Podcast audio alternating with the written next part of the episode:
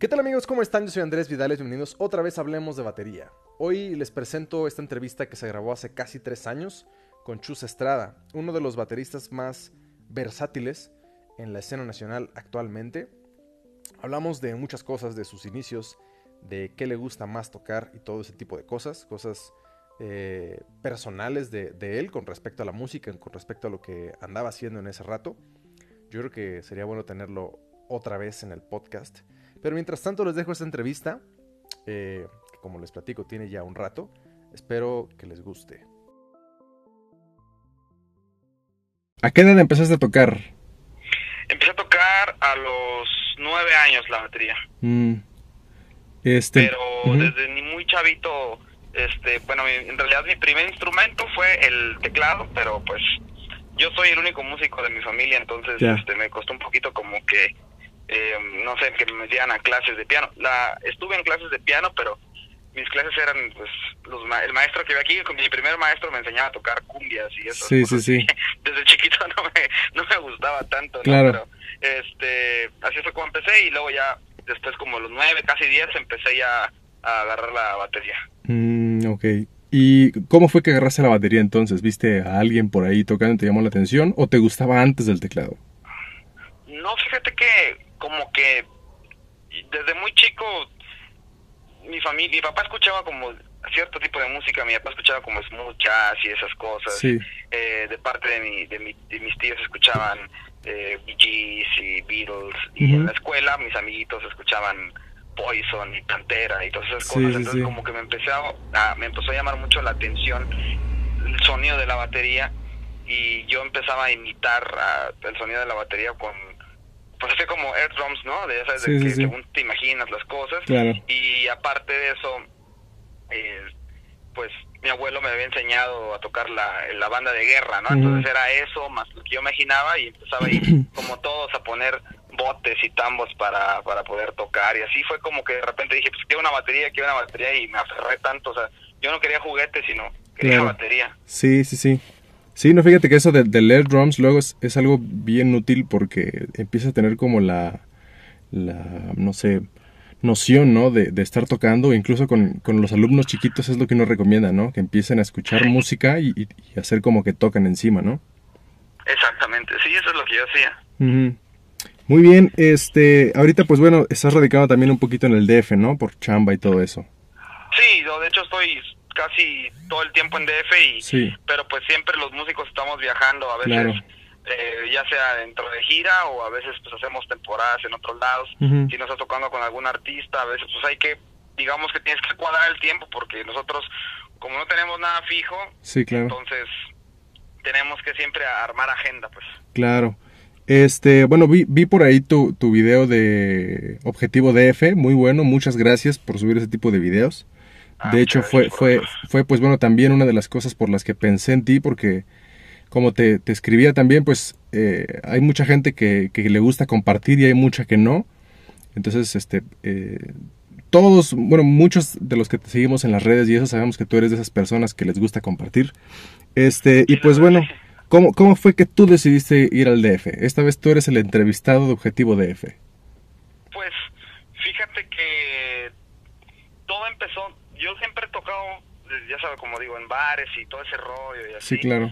Y honestamente mi tirada no era tocar con los artistas, ¿no? O sea, Sí. yo siempre he soñado con tener una banda del tipo que sea, Sí. de rock, de jazz, de pop, pero tener mi banda. Claro. Mi rollo como músico es más la cuestión creativa. O sea, a mí si algo que me vuelva loco en la música es crear, ¿no? O sea, sí me gusta tocar con gente, me encanta, me fascina, pero la parte que yo más disfruto es la parte de la de crear cosas, ¿no? O Sí. sea, de hacer música para mí, para mis amigos, para la gente y y ese era mi objetivo. Yo tenía una banda en ese tiempo y yo, quer- eh, yo quería ser productor y quiero ser productor.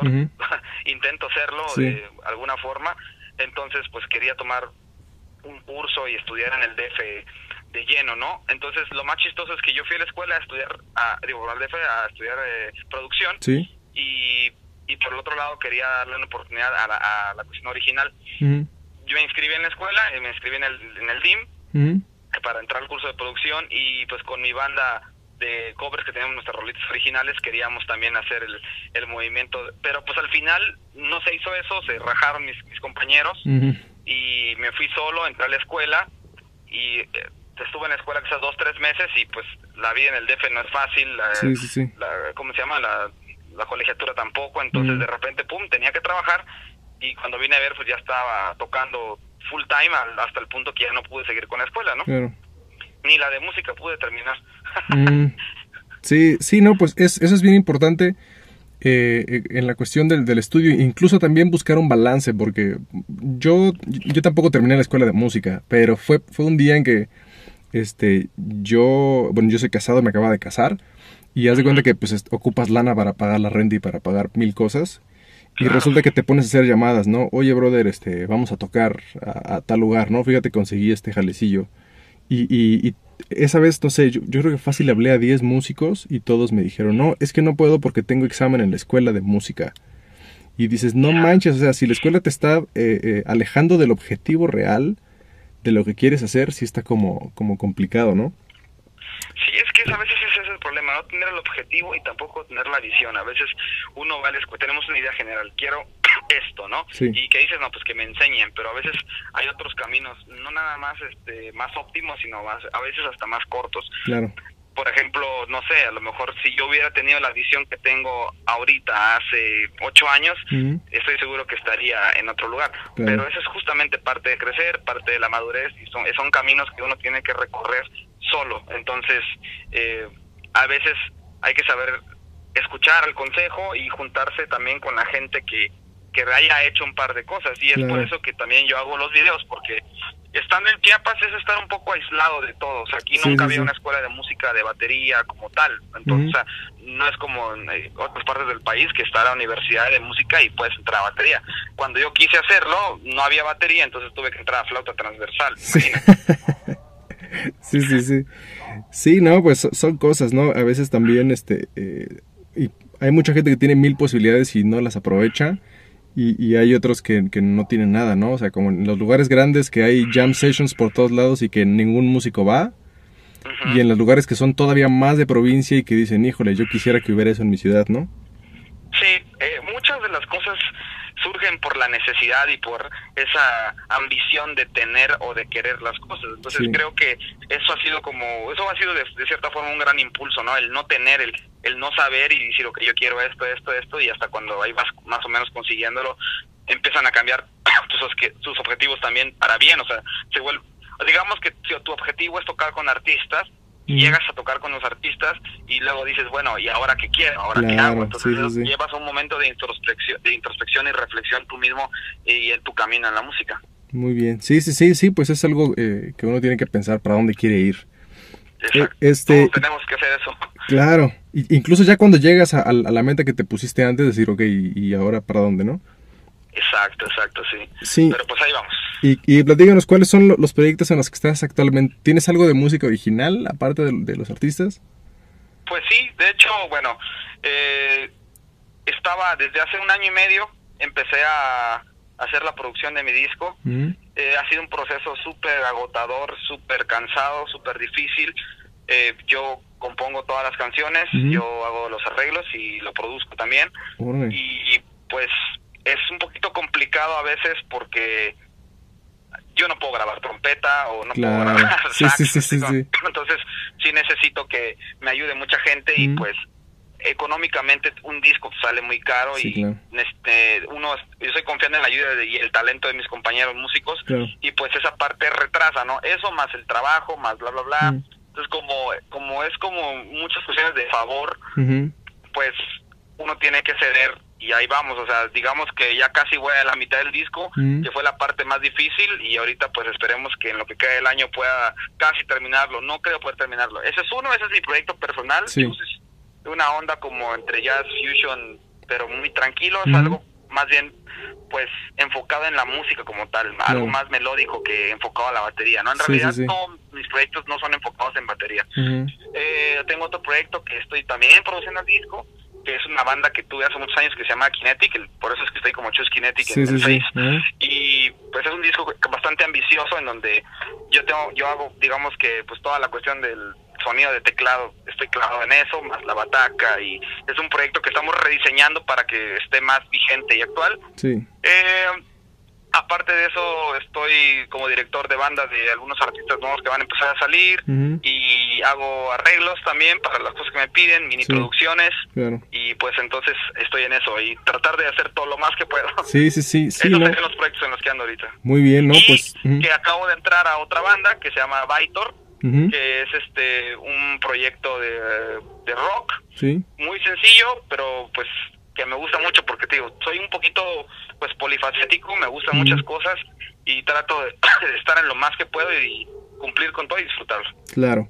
Ahora que dices eso, ¿qué estilo te gusta más tocar? ¿Tienes un estilo favorito? Am, la verdad no, o sea, creo que lo que yo disfruto es tocar música que me gusta. Eh, yo soy una persona muy ecléctica en Sí. gustos musicales, ¿no? Mm. Me inclino más por la cuestión del rock y sus derivados, ¿no? Rock pesado, rock progresivo. Sí, sí, sí. Y, pero también tengo mi lado súper meloso, ¿no? Me gustan mucho las cuestiones, no sé si pueda catalogarlo como pop, pero, pero cosas suaves. ¿Te eh, gusta Arjona, no sé. Chus? ¿Te gusta Arjona? Esa es la pregunta. ¿Te gusta Arjona? Arjona dices, sí, sí, sí. pues eh, no me gusta, no es algo que yo escuche, pero aunque no lo crean, dentro de todas esas cosas que escribe el señor Arjona, tiene cosas padres, o sea, Claro.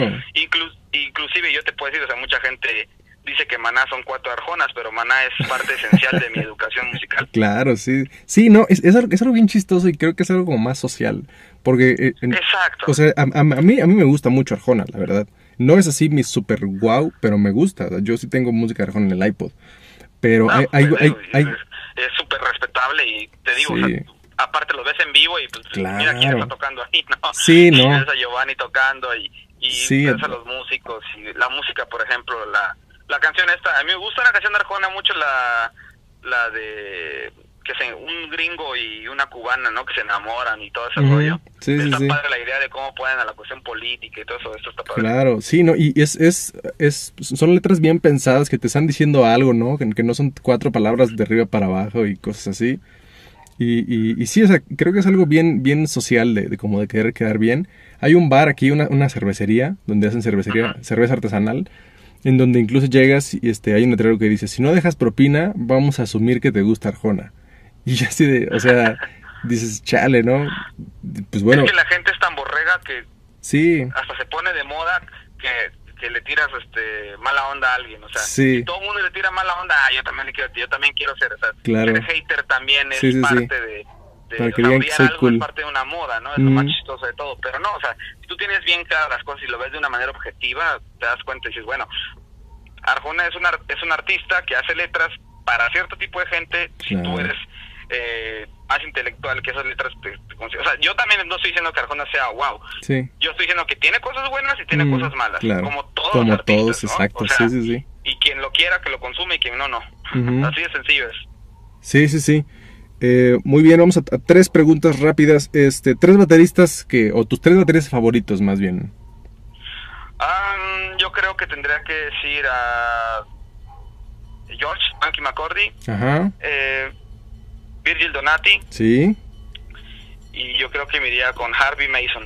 Órale, muy bien. Este, respuestas poco comunes, la verdad. Ya sabes que todo mundo, este, se- no, de Tony Royster, este, eh, igual la gente que está sonando, la gente más común, los más conocidos, o algunos dicen, este, Alex de Maná, que, que no está mal. Claro, pero- claro. pero muy bien. Este, traditional grip o match grip, ¿cuál es tu preferida? Si estudiaste alguna, las dos. Eh, definitivamente Match Grip, Mm. por, porque como te decía, yo aquí en, en, en Chiapas no tenía quien me enseñara a tocar Sí. traditional. Entonces me- empecé a tocar match, intenté tocar traditional, pero realmente nunca me pude encontrar la forma adecuada. Sí. Tampoco lo busqué, ¿no? Y, y entonces pues me, pus- me quedé con match y a esas alturas de la vida y al no no no veía no veía el sentido de tocar De ¿no? aunque Sí. muchos de mis ídolos utilizan esa técnica, ¿no? Pero pues a mí me funciona esa y Sí. con eso estoy feliz. Como, como el mismo Vir- Virgin Donati, que aunque no toca jazz ni nada por el estilo, toca traditional regularmente, ¿no? Eh, exactamente, es lo que te digo, o sea, Ujú, inclusive a unas, aunque era una, aunque ha sido y es una gran influencia en mi vida Virgil, Sí, pues no, nunca le copié el, el, el estilo. Sí. Eh, Star Wars o El Señor de los Anillos. Star Wars, definitivamente. Sí, muy bien, eres de los míos. No sé por qué la gente dice, digo, está bueno también, pero yo creo que no hay punto de comparación. No, no. muy bien, ya para terminar, si no fueras músico, ¿a qué te dedicarías?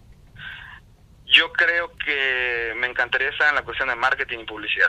Órale, este, ¿tuviste algún estudio de eso? ¿Alguna preparación o, o algo por el eh, No, soy un aficionado, me encanta ver las estrategias de marketing de las marcas, de todo, ¿no? De cualquier producto, como que me gusta esa parte de, de la psicología de la gente, lo que la, soy muy fanático de las cuestiones sociales, o sea, cómo piensa la gente, el lenguaje, o una cosa así sociolingüística, soy muy clavado desde bien chavito en todas esas cosas, entonces el marketing es como para mí una conclusión de, de muchas cosas que a mí me gustan, ¿no? Entonces yo creo que me hubiera sido una onda por ahí.